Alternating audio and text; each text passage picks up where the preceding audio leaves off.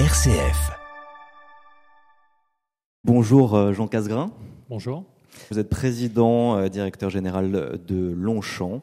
Et, euh, et, donc notre deuxième invité, Jean Rouche. Bonjour. Bonjour. Donc une carrière effectivement dans, dans la SNCF comme cadre dirigeant. Euh, et notamment à la division des, des TGV euh, du Sud-Est. Et on, on, aura aussi votre vision, euh, puisque vous êtes dans un grand groupe, et ce sera la thématique du jour aussi, avec une entreprise familiale et de l'autre côté un, un, grand groupe. Vous aurez en plus cette vision à la fois de, de vos salariés, puisque vous avez dirigé de 3 000 à, à 6 000 salariés, collaborateurs. De votre côté, Jean Casgrain, vous, vous dirigez 3000 salariés aussi au sein de Longchamp. Euh, mais effectivement, avec votre vision de groupe, vous avez aussi ce, ce lien avec euh, des directeurs qui euh, ont encore plus de collaborateurs et ça serait intéressant un peu d'avoir votre vision de cadre dirigeant. on va commencer dans un premier temps pour par introduire un peu le sujet, notamment peut-être l'entreprise Longchamp aussi, ce côté familial. je pense que c'est important de, de, le préciser. Comment ça prend sens chez vous Comment la, la famille vit au sein de Longchamp quand on dit entreprise familiale, ça veut dire quoi pour vous, euh, Jean Casgrain Alors effectivement, la, famille est très euh, présente dans la maison puisque donc euh, nous avons été fondés par mon grand-père en 1948.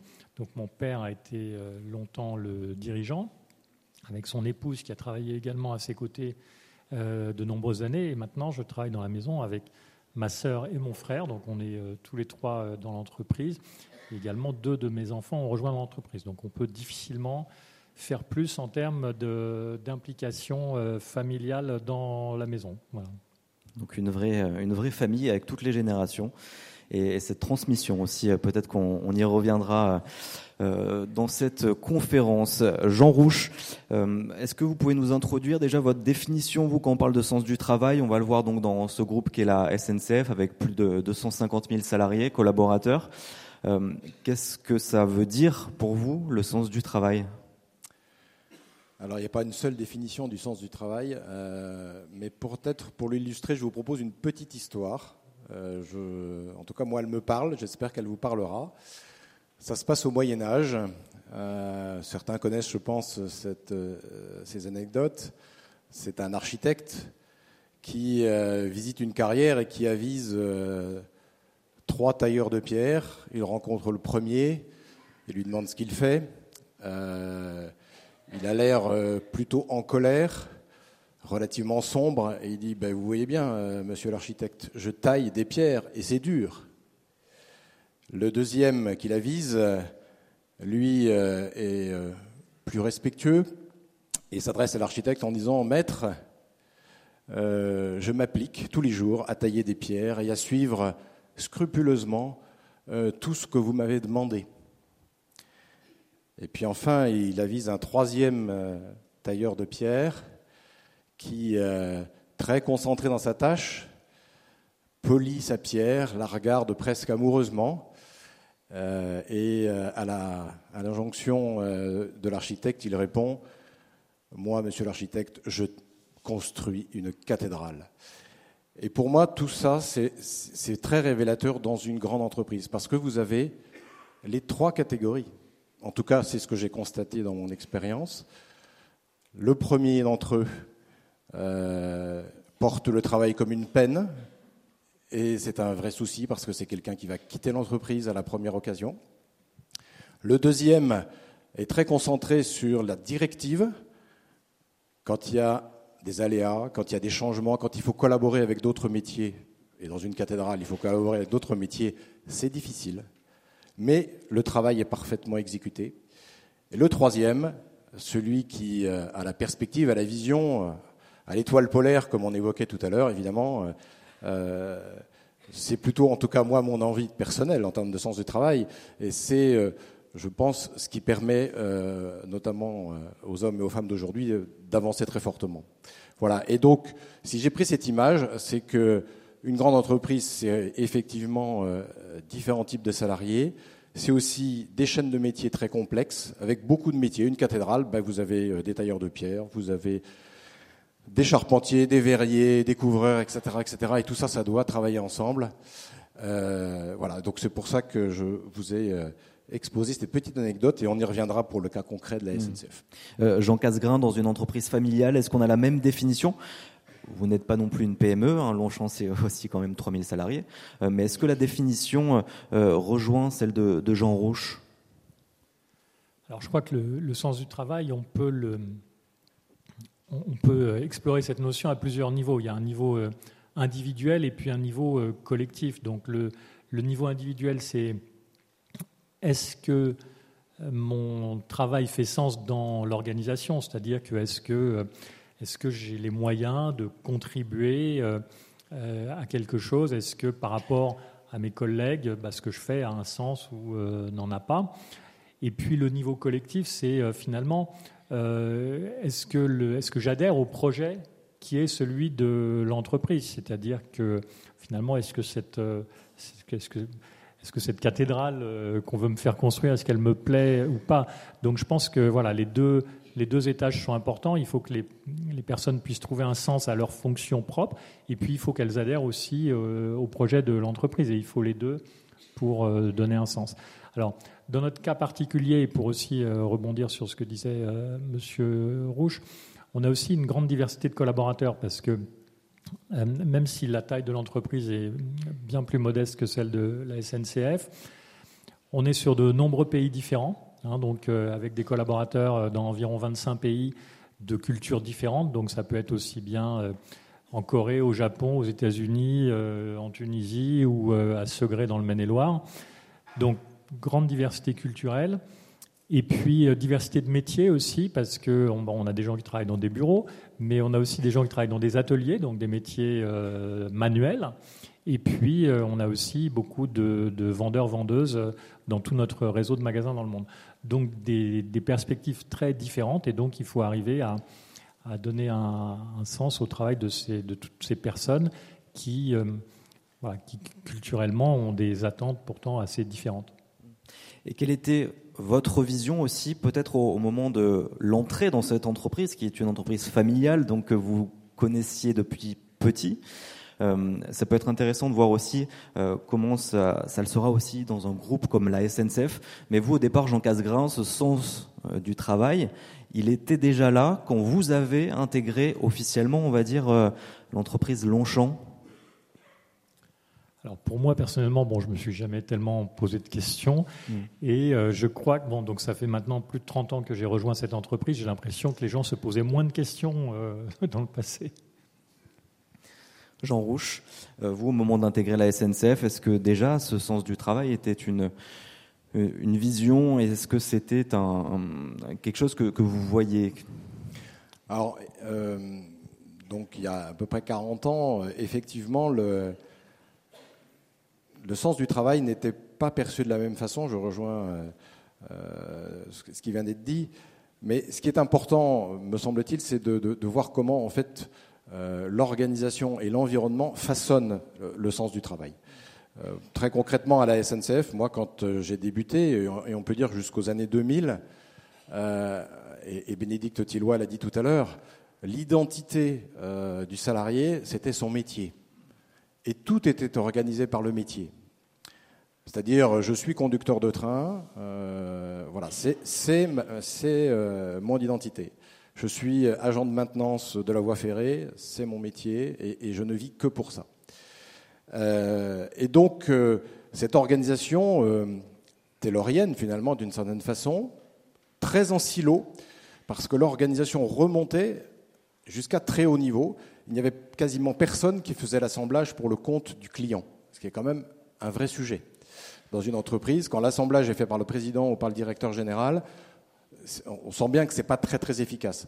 Et donc à l'époque, la SNCF, notamment quand je suis rentré euh, dans cette entreprise, euh, se vivait plus comme une administration du chemin de fer que plutôt qu'une entreprise commerciale. Et donc cette découverte a été progressive au fur et à mesure des années. Donc on a rajouté euh, j'allais dire, un de maillage horizontal, euh, à côté du maillage vertical des métiers, un maillage horizontal client, avec des clients extrêmement différents.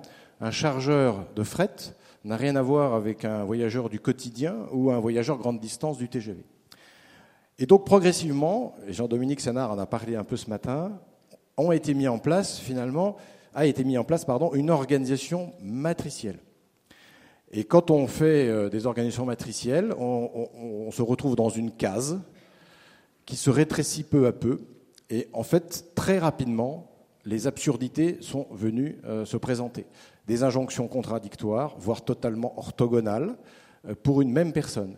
Qu'y a-t-il de commun pour prendre en considération les besoins d'un chargeur de fret et d'un besoin d'un voyageur du quotidien Surtout quand vous êtes conducteur, où en fait ce sont des comportements totalement différents qu'on vous demande et qui sont naturels de vous demander.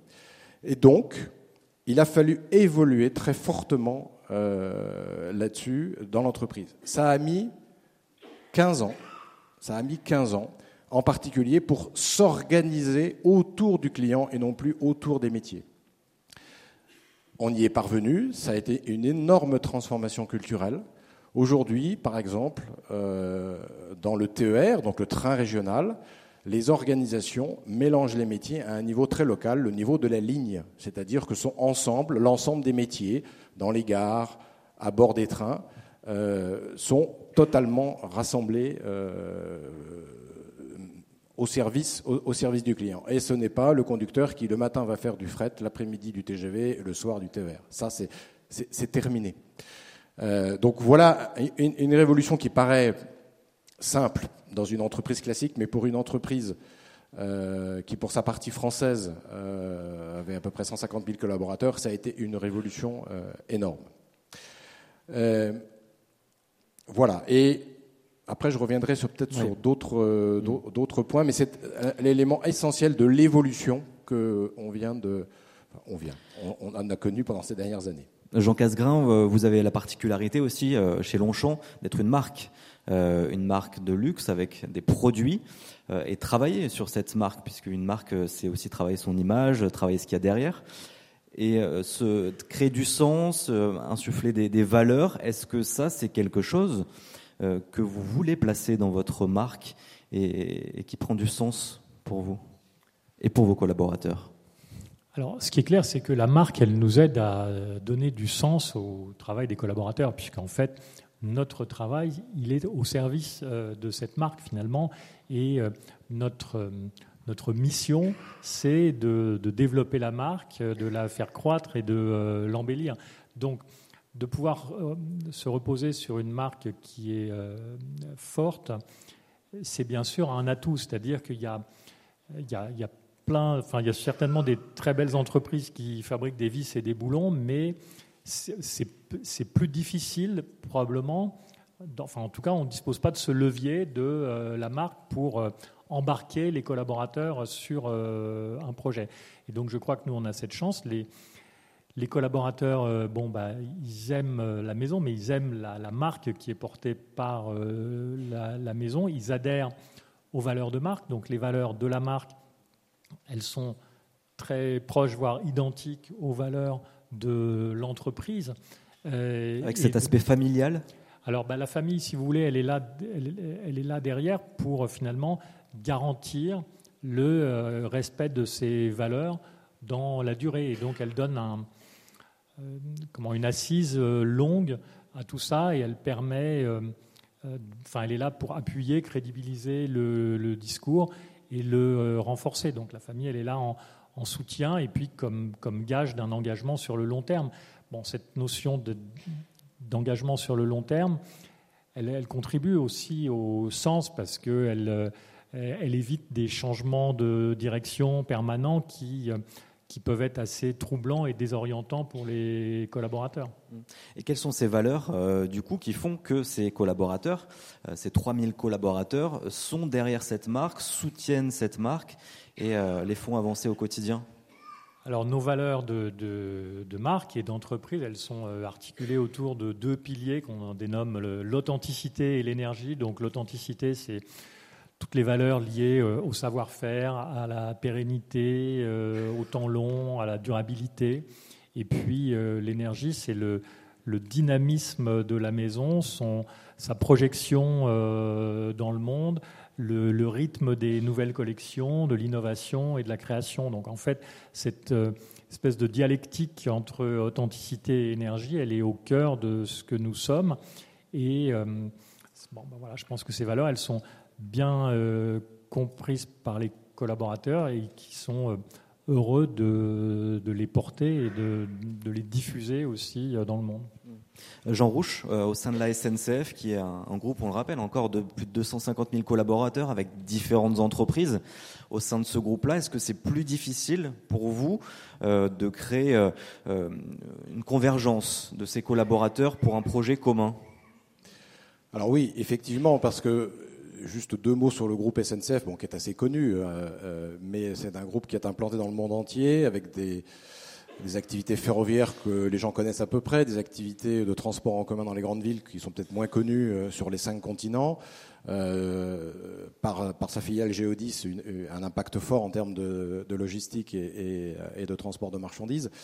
donc bien sûr, un peu comme l'a dit Jean-Dominique Sénard ce matin, il y a une raison d'être de la SNCF. Mais honnêtement, vous prenez euh, le conducteur lambda à Valence ou l'agent de maintenance à Lyon, il ne va pas se reconnaître dans cette euh, raison d'être. Bien sûr, ça ne lui est pas étranger, on participe à la mobilité du monde entier, ok, mais ce n'est pas ça qui va lui donner son sens au quotidien.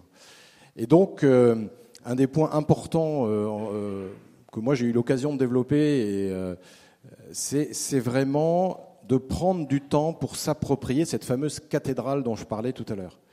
Euh, ça veut dire quoi? Ça veut dire bien sûr se connecter à la raison d'être de l'entreprise, mais surtout de comprendre ce qui, autour des clients que je sers, c'est pour ça que c'était aussi important de s'organiser autour des clients, finalement, qu'est-ce que je vise? Qu'est-ce que collectivement nous visons, quels que soient les métiers? La maintenance, la conduite, les gares, l'accompagnement à bord des trains, etc. etc.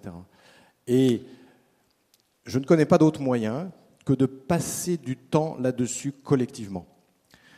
Euh, on a tendance, quand on est dirigeant, à se dire bon, moi j'ai bien réfléchi, maintenant je délivre et tout le monde doit adhérer à ça. C'est pas comme ça que ça fonctionne. En tout cas, moi je l'ai constaté.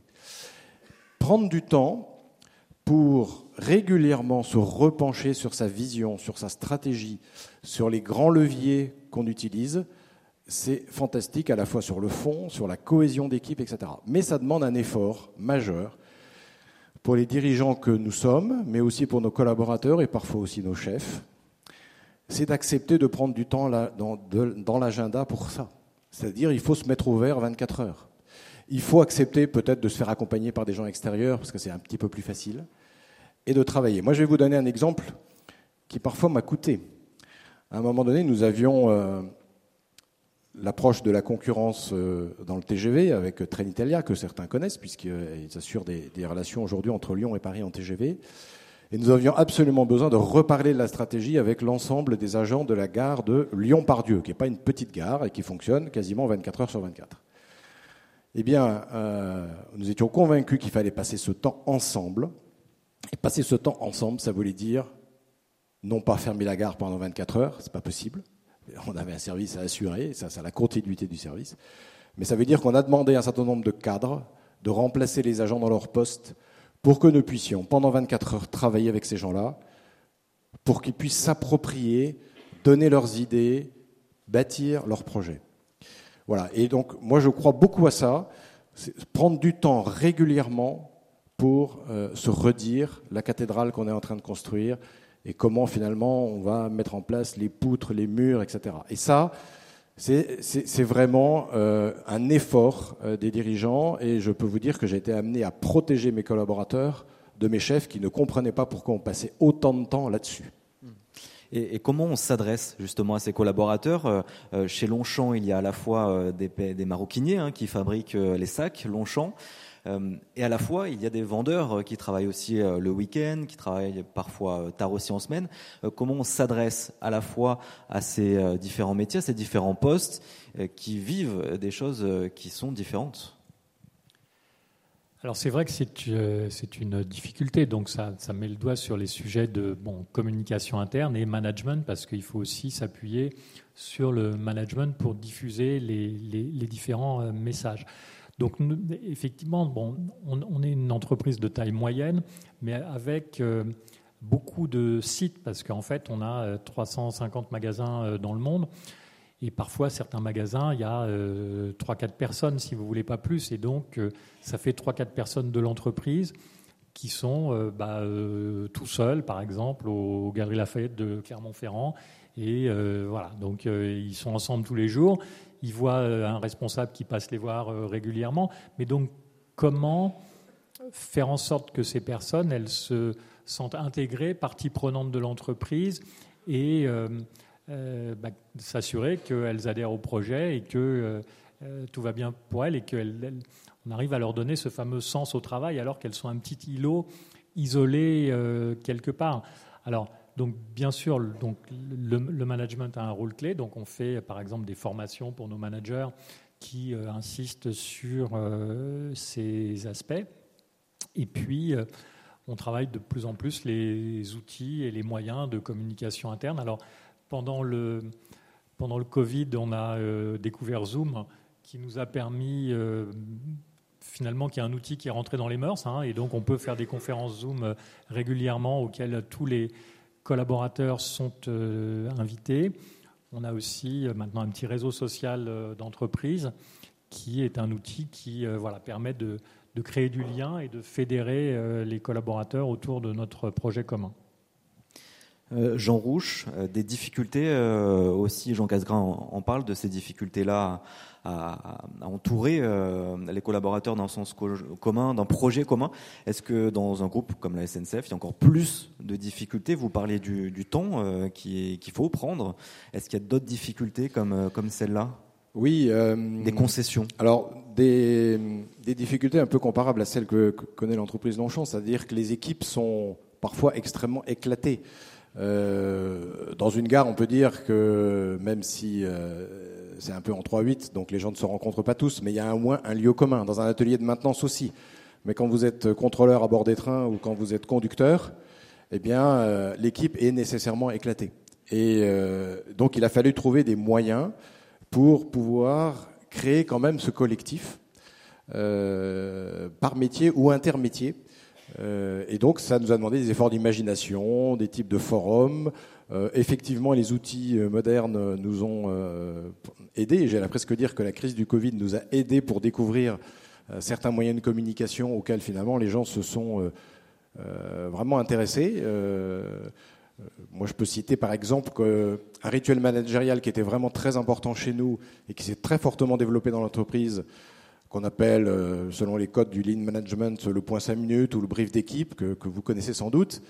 Euh, eh bien, on arrivait à le faire avec des conducteurs qui étaient aux quatre coins de la France, qui à un moment donné, alors ils n'étaient pas tous là, bien sûr, pouvaient se connecter même en repos pour pouvoir assister à ce brief. Lors de ce brief, on se rappelle où on en est, euh, on célèbre les fiertés, on identifie euh, les points de progrès. Euh, en fait, on nourrit le chemin qu'on est en train de faire vers la cathédrale dont je parlais tout à l'heure. Et c'est important de ne pas uniquement s'arrêter à la définition, au moment où on se met d'accord, mais au fur et à mesure de l'avancée, de faire le point, de se rendre compte, de célébrer. et on parlait tout à l'heure de reconnaissance individuelle et collective.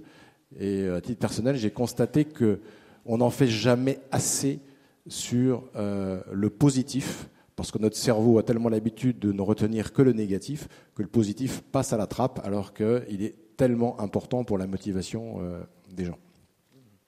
Euh, Jean, Jean, Casgrain, on, l'évoque, tous ces outils qui ont émergé hein, durant la crise sanitaire. Et, plus largement, on traverse euh, aujourd'hui plusieurs crises. On a aussi la crise écologique, euh, une crise géopolitique. Est-ce que tout ça a fait émerger le sens du travail euh, dans votre entreprise? Est-ce qu'elle a accéléré? Est-ce qu'elle a été révélatrice aussi? Ou est-ce que finalement, le sens du travail a, évolué au cours du temps et mais était déjà là déjà il y a 20, 30 ans? Et même peut-être depuis le début aussi il y a une évolution sociologique profonde qui, euh, euh, qui est sur, euh, voilà, sur, toute, sur une génération, deux générations. Bon, cette, cette préoccupation de donner un sens à son travail, elle, elle, elle, augmente bien sûr. C'est un, enfin, un peu la, pyramide de Maslow, c'est-à-dire que bon, une fois qu'on est, qu'on gagne sa vie correctement, bah, on cherche peut-être autre chose que juste de gagner sa vie, mais de faire quelque chose qui a un sens, justement. Donc finalement, euh, au fur et à mesure que la, bah, que la, société s'est développée, ces préoccupations, elles sont devenues plus importantes. Donc je crois que c'est une tendance de fond longue qui, qui a commencé avant la crise sanitaire. Alors la crise sanitaire, elle a peut-être accéléré certaines choses parce que beaucoup de personnes se sont remises en question sur euh, leur travail, leur façon de travailler, et se sont peut-être plus demandés qu'auparavant pourquoi je fais ça et pourquoi euh, je suis là. Donc, euh, donc voilà, on peut dire que c'est une évolution longue, mais avec peut-être une accélération au moment de la crise sanitaire. Est-ce que c'est nécessaire euh, aussi, vous, dès le début, dans un groupe comme la SNCF, déjà pour, euh, on parlait d'attractivité aussi, hein, on en parle depuis ce matin, euh, aujourd'hui c'est vrai que c'est nécessaire. L'attractivité fait que on est obligé de proposer des solutions innovantes. on a parlé de la semaine de 4 jours, hein, notamment, pour attirer des collaborateurs. Est-ce que du coup, dans un groupe comme celui de la SNCF, le sens du travail est déjà là depuis un certain temps et finalement obligatoire. Oui, alors l'attractivité se pose pour la SNCF comme pour les, euh, autres euh, entreprises. Hein. Euh, Bénédicte Tellois l'a dit ce matin, le statut SNCF n'existe plus, donc un certain nombre, j'allais dire, de, de carottes qui pouvaient exister sont absentes maintenant, et donc on revient, j'allais dire, dans le, dans le pot commun, dans le droit commun.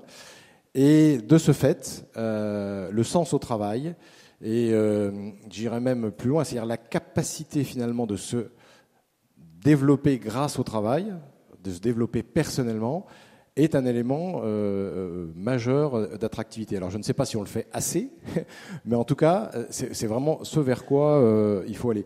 Et ce matin, on a parlé un peu de la confiance. moi, je voudrais y revenir parce que pour moi, c'est un élément à la fois majeur et extrêmement difficile à mettre en place. Euh, dans une grande entreprise, euh, très souvent, la tentation, et en particulier des fameux fonctionnels, euh, c'est de nous faire descendre des tableaux Excel, des normes auxquelles on doit absolument répondre, et de définir au plus haut niveau possible des choses qui sont finalement, qui seraient en tout cas bien mieux travaillées avec beaucoup plus d'intérêt de la part des salariés sur le plan local. Moi, je vais vous donner un exemple concret qui a marché, et, je dois dire que j'ai été le premier surpris. Il y a quelques années, euh, la direction générale des TGV avait décidé euh, de mettre en place, euh, en tout cas pour les, grandes gares, des embarquements avant l'accès au TGV, avec des portes en embarquement pour ceux qui prennent le TGV, vous les constatez à Lyon, à Paris, à Marseille, etc. L'idée, c'était, par l'embarquement, de pouvoir avoir un train, un TGV beaucoup plus tranquille, à la fois pour les voyageurs et pour les contrôleurs, puisqu'on était débarrassé, entre guillemets, euh, des gens qui étaient sans billets et qui pouvaient euh, euh, occasionner des difficultés dans le voyage et qui pouvaient surtout accaparer les contrôleurs au détriment du service à apporter à tous les voyageurs qui, eux, avaient payé. Donc c'était un élément important. Et puis la tentation s'est faite au sein de la direction générale de définir comment il fallait les mettre en place, etc. etc. Et avec quelques collègues, nous avons dit non, euh, on pense qu'une fois qu'on s'est bien mis d'accord sur euh, les avantages attendus en termes de satisfaction client, de satisfaction des collaborateurs, euh, qu'on nous laisse mettre en œuvre, gare par gare, en fonction des particularités, des flux, des expériences, comment on va organiser ça, comment on va implanter les portes, comment est-ce qu'on va mettre du personnel devant, derrière, etc. etc. Et à la grande surprise de notre directeur général, on a réussi à faire ça dans toutes les grandes gares de France, à peu près en deux fois moins de temps que ce qu'il avait prévu. Parce qu'on avait laissé à chaque équipe le soin de le faire, avec deux marqueurs, satisfaction client, satisfaction collaborateur. On était exigeant que là-dessus. Tout le reste, c'était le chemin que chaque équipe parcourait. Alors bien sûr avec des échanges d'expérience, ce qui est intéressant dans une grande entreprise. Mais voilà. Et c'est un peu moi, je, l'ai souvent dit à, mes collaborateurs, tous les chemins mènent à Rome dès lors qu'on sait où est Rome. Et ça, c'est très important. Euh, Jean Casgrain, lors de la préparation de cette émission, vous me parliez d'une enquête de satisfaction que vous faites euh, au sein de Longchamp. Le retour des collaborateurs, il est euh, important, incontournable? Oui, parce que bien sûr, comme, euh, bah, euh, la SNCF ou comme toutes les entreprises, on se pose la question de notre attractivité en tant qu'employeur. C'est-à-dire, à la fois pour aller recruter des talents à l'extérieur de l'entreprise et pour garder ceux qui sont dans l'entreprise. Alors, cette attractivité, si vous voulez, elle, bon, elle a plusieurs composantes. Hein. Je dirais que le, le, plus basique, ça va être euh, la rémunération et les conditions de travail, mais c'est pas forcément le plus. Euh, c'est bien sûr nécessaire, mais c'est pas suffisant. Euh, c'est pas le plus différenciant. Alors, après, ce qui peut être attractif pour les collaborateurs, c'est les opportunités de carrière. Bon, clairement, dans une entreprise moyenne, les opportunités de carrière, elles sont peut-être moins nombreuses que dans un grand groupe. Hein. donc il faut, euh, faut le reconnaître. Si, dans un groupe de 200 000 personnes, voilà, les opportunités, elles sont plus nombreuses que quand on n'est que 3 000, qu'on a un métier qui est identifié, qu'on habite dans un pays donné ou dans une région donnée, qu'on n'est pas prêt à partir euh, s'installer je ne sais où. Donc les opportunités, on essaye effectivement de, on essaye de les développer, mais c'est peut-être pas notre plus grand atout. Et puis le dernier élément, ça va être justement le sens, le sens qu'on arrive à donner au travail des collaborateurs. Et là, je crois que euh, on a une carte importante à jouer, si vous voulez, en termes d'attractivité, parce que on peut donner du sens peut-être plus facilement que d'autres entreprises à deux, niveaux, soit au niveau individuel et au niveau euh, collectif. Au niveau individuel, parce que finalement, c'est peut-être plus facile dans une petite structure de voir l'impact de ce qu'on fait. C'est-à-dire que, euh, bon, on est dans une, équipe de taille moyenne, on occupe euh, un poste qui est finalement assez généraliste, hein, parce que parfois, plus les entreprises sont, sont, grandes, plus on est spécialisé et plus on attaque un sujet qui est étroit, donc avec une plus grande difficulté à voir comment ça s'inscrit dans le projet global. Donc je crois que, bon, voilà, en étant de taille moyenne, on, peut plus facilement donner ce sens individuel au travail. Et puis, euh, euh, au niveau collectif, bah, je crois qu'on a une belle marque et que euh, elle est aussi un, outil pour les collaborateurs, enfin de, motivation pour les collaborateurs, parce que on, peut avoir envie de d'aller plus loin, de, faire l'effort supplémentaire, parce qu'on sait qu'on est au service du, développement de cette maison. Voilà. Hmm. Et, cette enquête de, satisfaction, j'y reviens très concrètement. Euh, vous posez quelles questions, dans quelles bah, thématiques Rémunération, différentes thématiques, euh, voilà, euh, rémunération, bien-être au travail, qualité de vie au travail, comme on dit. Hmm. et puis toutes ces questions, est-ce que, enfin, sur le management, sur sur le, sens du travail, donc c'est vraiment à 360 degrés. Et donc c'est un baromètre bon, que de nombreuses entreprises utilisent. Hein. Très personnellement euh, aussi, on va entrer un peu plus sur euh, vous. On a évoqué votre rapport avec vos collaborateurs pour euh, insuffler un peu ce sens au travail. Mais vous aussi, en tant que dirigeant, tous les deux, dirigeants d'un cadre, dirigeant dans le groupe de la SNCF, Jean Rouge, aujourd'hui vous êtes à la retraite de ce poste-là. Mais comment ce métier, ce poste-là qui demande beaucoup d'énergie, beaucoup de temps, d'investissement, de responsabilité auprès de vos euh, plusieurs milliers de collaborateurs. Qu'est-ce qui vous donne du sens dans un groupe comme celui-là? Oui. Alors c'est la question forcément qu'on se pose, euh, alors là non plus en tant que dirigeant mais en tant que salarié, en se disant euh, finalement qu'est-ce que qu'est-ce que je fais là? Alors j'ai eu la chance de d'être euh, dans ce groupe qui a euh, qui m'a procuré énormément d'opportunités. J'ai fait euh, pratiquement tous les métiers du groupe et sur une dizaine de régions en France. Alors je ne suis pas allé à l'international, etc. Mais j'ai voilà et, à chaque fois j'ai pris énormément de plaisir. Et quand je relis un peu ce qui m'anime, ce qui me fait avancer, c'est que je, je pense qu'à titre personnel, je me suis retrouvé dans cette entreprise parce qu'en fait, au fond, je suis un bâtisseur. C'est-à-dire que ce qui m'intéressait, c'était pas forcément d'entretenir un système qui fonctionnait. Il euh, y en a qui adorent ça, moi c'est pas mon cas. Euh, par contre, prendre des virages, euh, refonder, parfois écrire à partir de la de la page blanche, relever des défis, c'était vraiment ce, ce, qui ce qui me passionnait très très fortement. Et pour ça, et pour ça, j'avais besoin de la confiance de mes supérieurs. Et donc ça, c'était un des points majeurs de de mon travail vis-à-vis de mes propres patrons, c'était de conquérir leur confiance. Et de ce fait, c'était parfois facile, parfois moins. Euh, de, fait, je l'ai euh, euh, imaginé aussi pour mes propres collaborateurs. et j'ai découvert à titre personnel que dès lors que l'on faisait confiance réellement à ses collaborateurs, c'est-à-dire qu'on avait mis en place le cadre, la cathédrale, on savait où était Rome, eh bien tout ça donnait une confiance générale qui faisait, à ma grande surprise, euh, j'allais dire, une sorte de réaction nucléaire, c'est-à-dire que les collaborateurs avancent. Et quand vous êtes dirigeant, enfin moi, une de mes craintes, c'était de me retrouver seul. Et en fait, je ne me suis jamais retrouvé seul, je ne me suis jamais retrouvé isolé, non pas parce que des patrons m'auraient couvé, mais parce que j'ai toujours vécu une équipe qui, euh, qui m'a porté, comme moi sans doute je l'ai porté également. Et donc c'est ça qui m'a animé pendant, toute, euh, pendant ces 40 ans de, carrière à la SNCF. Jean Casgrain, même question. Euh, en tant que président de Longchamp, petit-fils du fondateur de Longchamp, quel sens vous avez? Est-ce que la famille est un moteur pour vous encore aujourd'hui?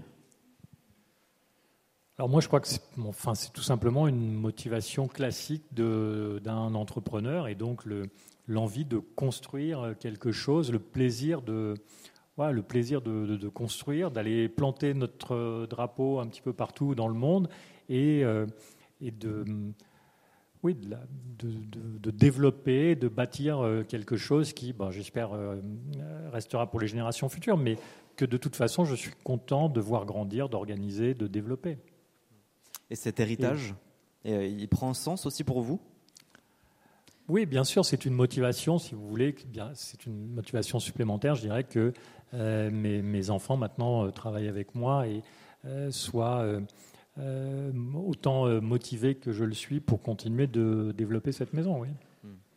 Et sinon, pour rebondir sur le sujet de la confiance, bon, bah, ce sujet, bien sûr, il est très important parce que, alors moi, j'ai pas de patron, enfin, ou plutôt le patron, ce sont euh, les clients, en fait. Donc, je veux avoir la confiance de mes clients, donc ça, c'est important aussi. Et puis, euh, la confiance des collaborateurs, elle est très importante parce que euh, ça marche aussi dans, dans, ce sens. Merci beaucoup à tous les deux, Jean Casgrain, président donc de Longchamp, et, et, Jean Rouche. Merci aussi à vous. Je rappelle, vous êtes ancien cadre dirigeant de la SNCF. Merci beaucoup.